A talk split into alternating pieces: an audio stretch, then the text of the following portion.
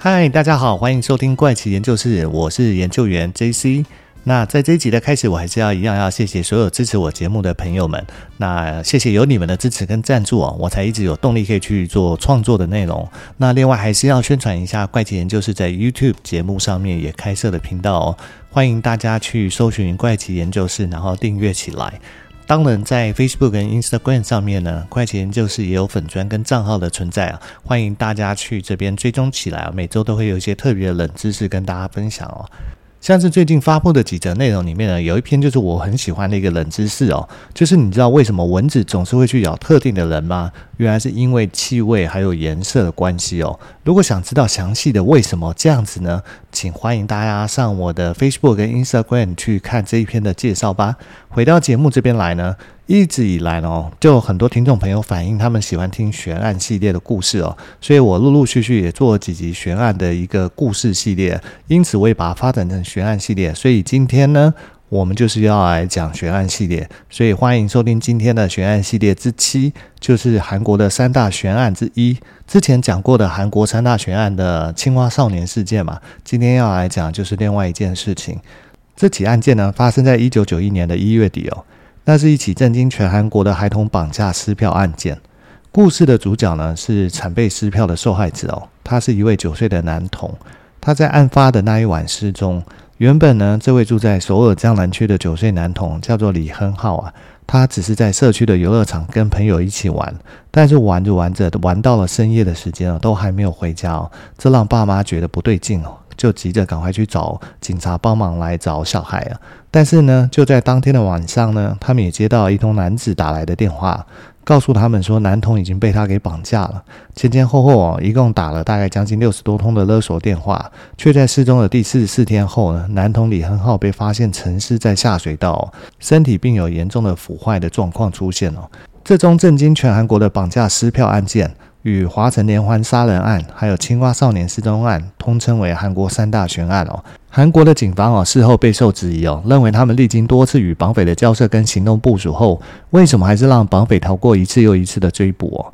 即便是绑匪的长相跟声音都被公布以后呢，依然是抓不到绑匪，至今绑匪还是逍遥法外哦。究竟绑匪跟警方之间斗法发生了什么事情，可以把警方跟家属哦都耍得团团转哦？这起案件呢，后来在二零零七年啊，也被翻拍成电影，叫做《那个声音的家伙》，或者是另外翻译成《原声追凶》哦。在事隔十七年后，才让韩国人民再次回忆起这件李亨浩绑架撕票案件哦。究竟警方为什么在这么长的时间内都无法将他捕获？歹徒又是如何玩弄家属跟警方的哦？所以要讲这件事情哦，必须先回到一九九一年的一月二十九号下午。当时小学四年级的李亨浩放学后呢，跟朋友开开心心的走在路上哦，一起去社区附近的游乐场要玩了。李亨浩他所住的地区哦，是韩国当时的精华地段了，也就是首尔江南区的霞鸥亭洞啊。那现在首尔最贵的住宅地段其实已经不是霞鸥亭洞，已经是龙山区的汉南洞了。李亨浩呢是跟爸爸还有继母住在一起哦。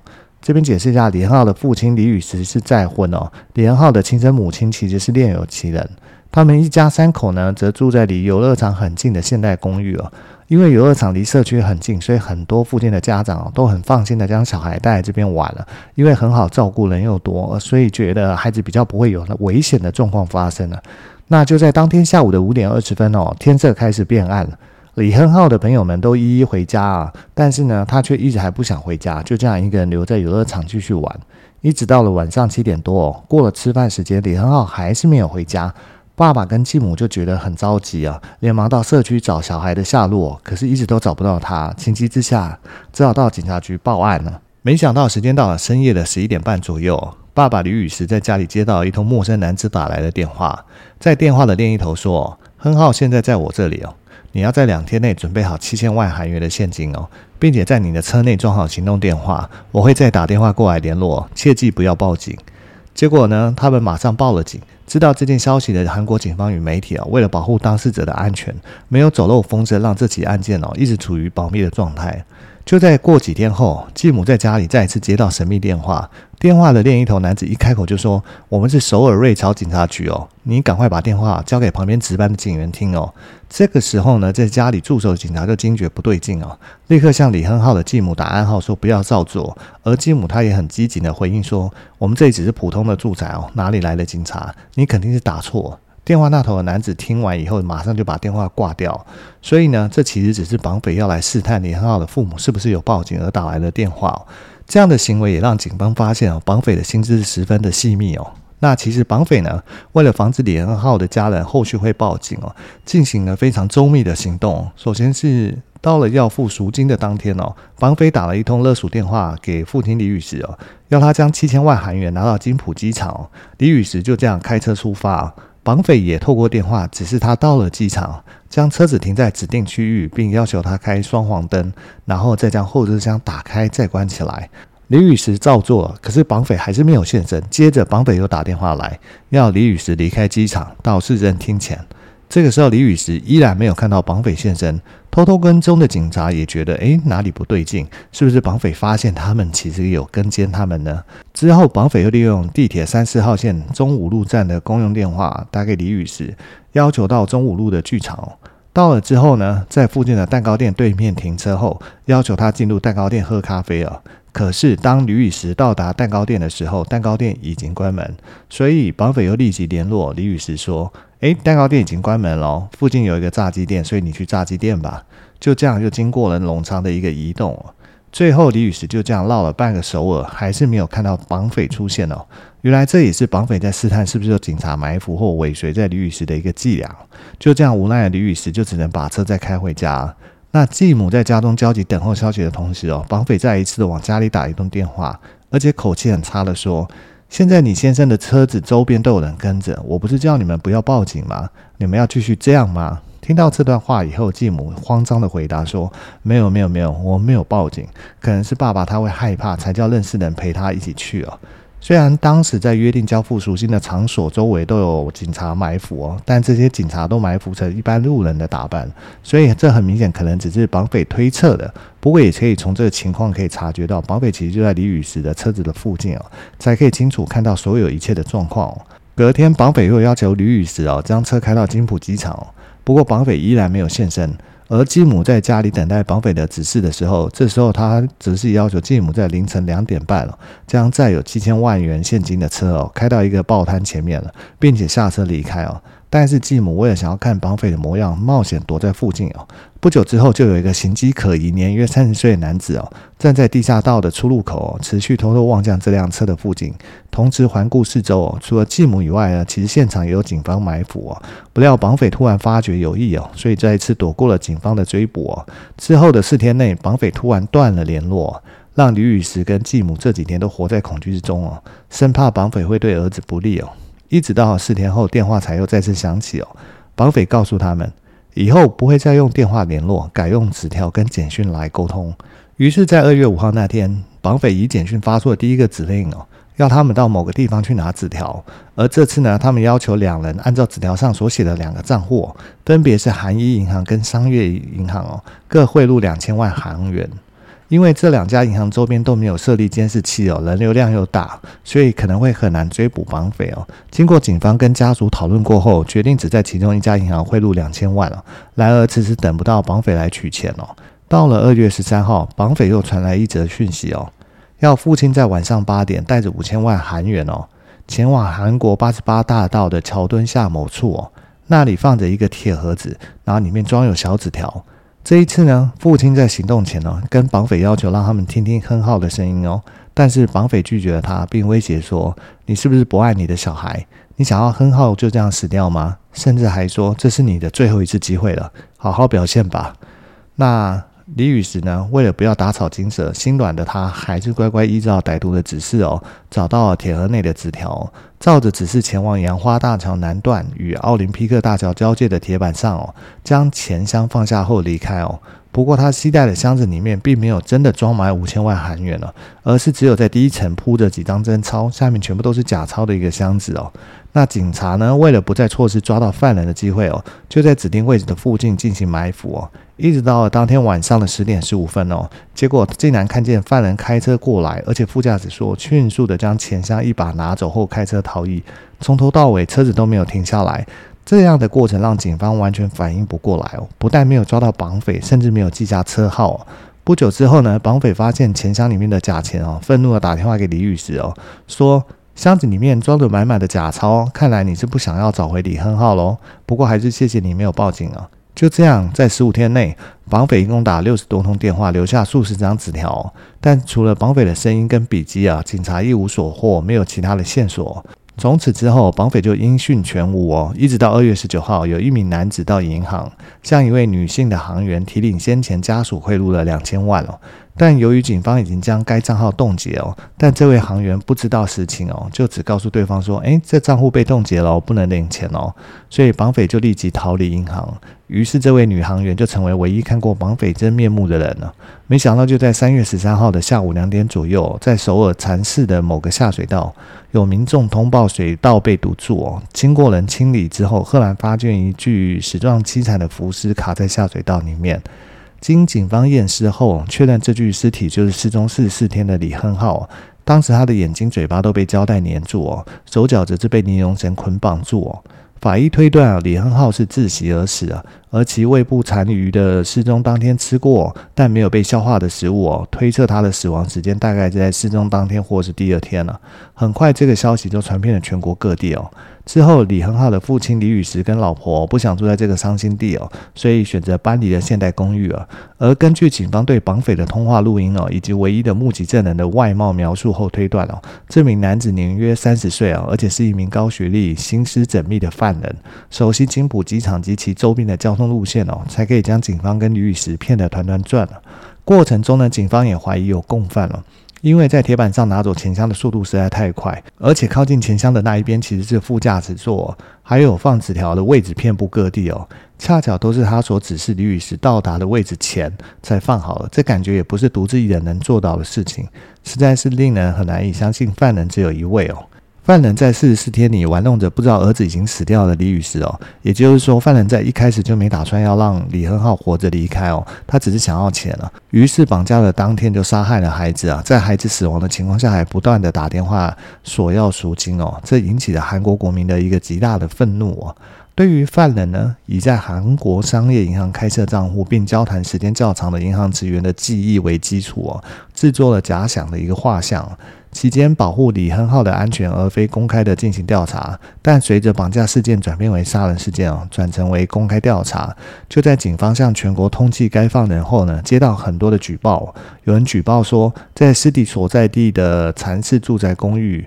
第一园区哦，有看到李亨浩跟二十多岁的男子，还有人举报在汉江公园看到李亨浩跟二十多岁的男子。但是随着调查结果的确认哦，出现在禅寺住宅公寓第一园区的儿童跟青年是与此事无关的普通居民哦，所以调查结果就慢慢的陷入了泥沼。随后警方公开了通话的音档跟绑匪的画像哦，结果得到近万则的民众举报。经调查，有三名男子当时被认为是最有嫌疑的犯人哦。其中一位嫌疑犯竟然是李亨浩的舅舅，就是他亲生母亲的表弟李尚宰，而且警方曾将他列为高度嫌疑人哦。李尚宰是李亨浩亲生母亲的表弟哦，当时二十九岁，在表姐与李雨石离婚时，积极帮助过表姐哦，跟李雨石的关系非常不好，而且当时又四处借钱哦。犯人知道李亨浩的哥哥哦，当时小学六年级哦，跟离婚的李亨浩亲生母亲一起生活的存在。而且知道连浩爷爷是资产家，是个十分富裕的家庭哦。如果说不是亲近的家人或亲戚哦，很难知道这些家庭的状况。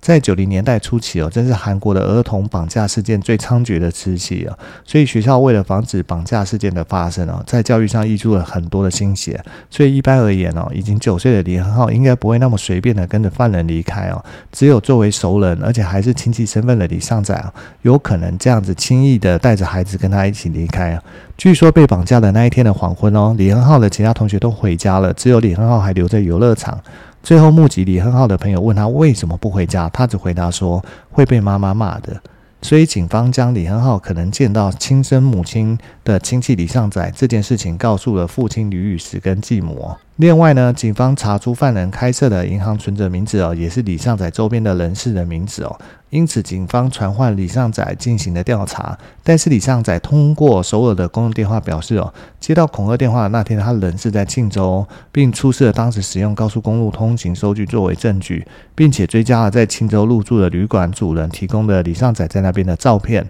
证实了他当晚是在庆州住宿哦。不过，警方呢没有轻易打算放弃这条线索，展开了进一步的调查。虽然李尚载人确实在庆州，但是在那个地方哦，给首尔的共犯打电话，在联络李宇时是完全有可能发生的事情。但是最终呢，因为没有确切的证据哦，所以李尚载被判无罪哦，整件事情又回到了原点了。随着几起重大举报的出现哦，案件的进展还是一样陷入焦灼的状态哦。始终没有办法找到犯罪的嫌疑人哦。这件案件呢，也一直到二零零六年，他的公诉时效过了而失效哦。尽管如此，还是有电视节目希望找出真相。那个节目呢，就是 SBS 电视台的《想知道真相》节目哦。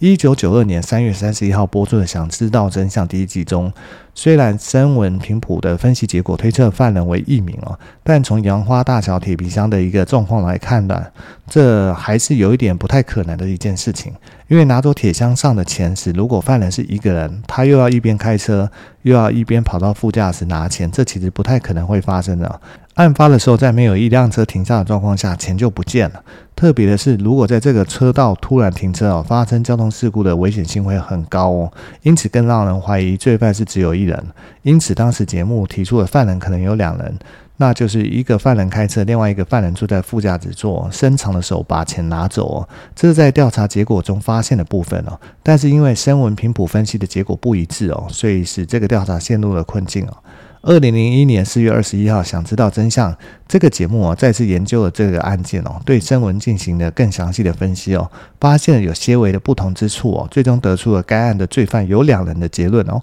但是二零一一年五月二十一号，想知道真相迎来第八百集，就是韩国未解事件特辑的时候，对当时的事件进行了重新的调查，并且提出了新的假设哦。首先是除了至少三名以上打电话过来的犯人外，还有一名指使该犯罪事件的主谋。首先呢，这一次也委托了多位专家对声纹进行分析哦，得出的结论是通话声音都是一个人的相同声音。十年前的第二期节目说，不是说犯人有两人吗？虽然有部分声音不同，但是综合专家们的意见哦，出现了犯人戴口罩的一个结论啊。据分析哦，从主谋没有直接打电话，而是指使其他人拨打威胁电话的可能结果来看，主谋对于李亨浩的家庭背景有很深的了解，并且通过对声音的分析哦，节目组认为当时的。声音跟假想画像不是同一个人，因为电话中的人发音清楚，而假想画像中的人因为骨骼的原因哦，应该不能说出那么清楚的话。这更验证了不是一个人作案的事实哦。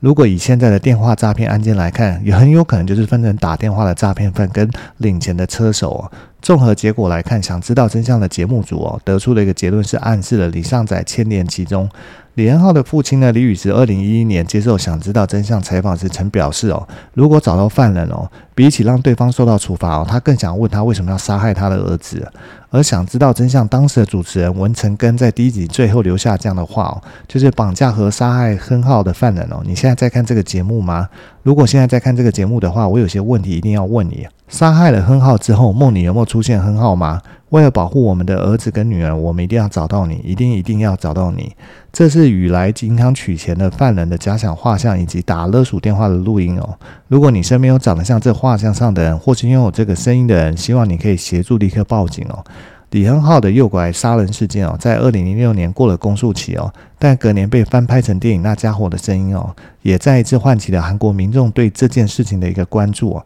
而导演朴正标更在电影的片尾哦，播放真实绑匪的声音，还有素描画像哦，就是希望让更多人听到这个声音，看到这个人的长相，希望透过民众的力量早日破案了。还有提醒韩国民众不要遗忘这起绑架案件了。只是可惜，这起案件哦，依旧没有破获，所以当初的绑匪到现在还是逍遥法外哦。好啦，那这集的节目时间也差不多了，我们就下集再聊喽，拜拜。